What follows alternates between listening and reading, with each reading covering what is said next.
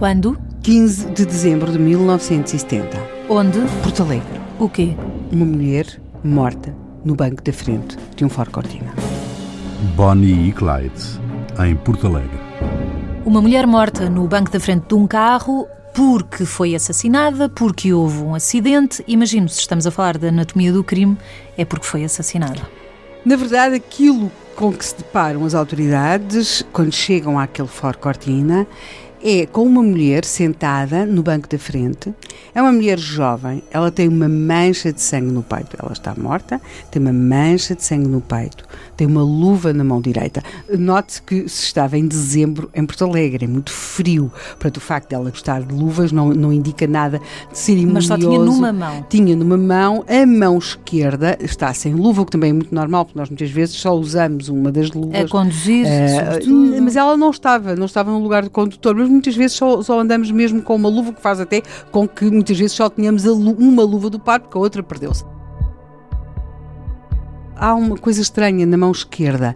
Na mão esquerda, uh, no dedo anular, há vestígios de ter sido tirado com alguma precipitação, com alguma pressa, um, um, um anel ou talvez uma aliança.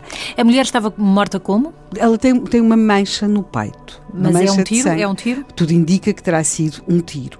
Ela é uma mulher muito jovem eh, e estava vestida com aquilo que era muita moda dos anos 70. Ela tem umas calças pretas, portanto, ela é uma jovem, usa calças. Nem todas as mulheres usavam calças nos anos 70, as jovens sim, a maior parte delas. Ela usa uma camisola de gola alta. Típico no... também, colorida, imagino. Sim, é um amarelo, mas é um amarelo escuro. E é um amarelo que ela usava com um casaco castanho, é um casaco maxi. Portanto, um casaco muito, muito, muito comprido, já tinha passado a fase da mini saia, agora Usava-se, estava-se no maxi, nas, nas, saias maxi, nos casacos maxi. E uh, ela, portanto, tem todo um ar de uma jovem dos anos 70, é jovem que ela é de facto. Sabia-se ela quem está era? morta. Não. rapidamente? Uh, vai saber-se, mas enquanto não se sabe, ela vai ser conhecida como Bonnie de Porto Alegre. Porquê? Já lá vamos sobretudo Bonnie, sim, Bonnie, Bonnie e Clyde. Exatamente. Portanto, mas na verdade assaltou alguma coisa. Sim. Agora, ela era, uh, e talvez seja mais fácil, antes de chegarmos àquilo que ela terá feito, ela, na verdade, chama-se Maria Emília, tem 20 anos, nasceu na Pampilhosa da Serra, os seus pais viviam em Sacavém de Cima.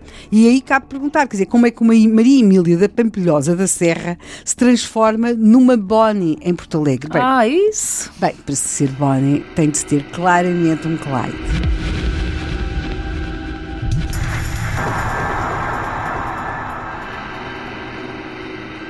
O Clyde dela chamava-se António Rodrigues, ela na verdade chamava-lhe o meu Tony.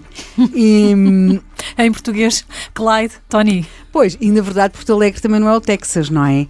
Mas, de qualquer modo, nesse amanhecer de 15 de dezembro de 1970, quando o cadáver da Maria Emília é descoberto no banco da frente de um Ford Cortina, abandonado na zona de um Monte Paleiros, na estrada que liga Castelo de Vide a Porto Alegre, uhum. não há qualquer vestígio do Tony o seu Clyde, se quisermos.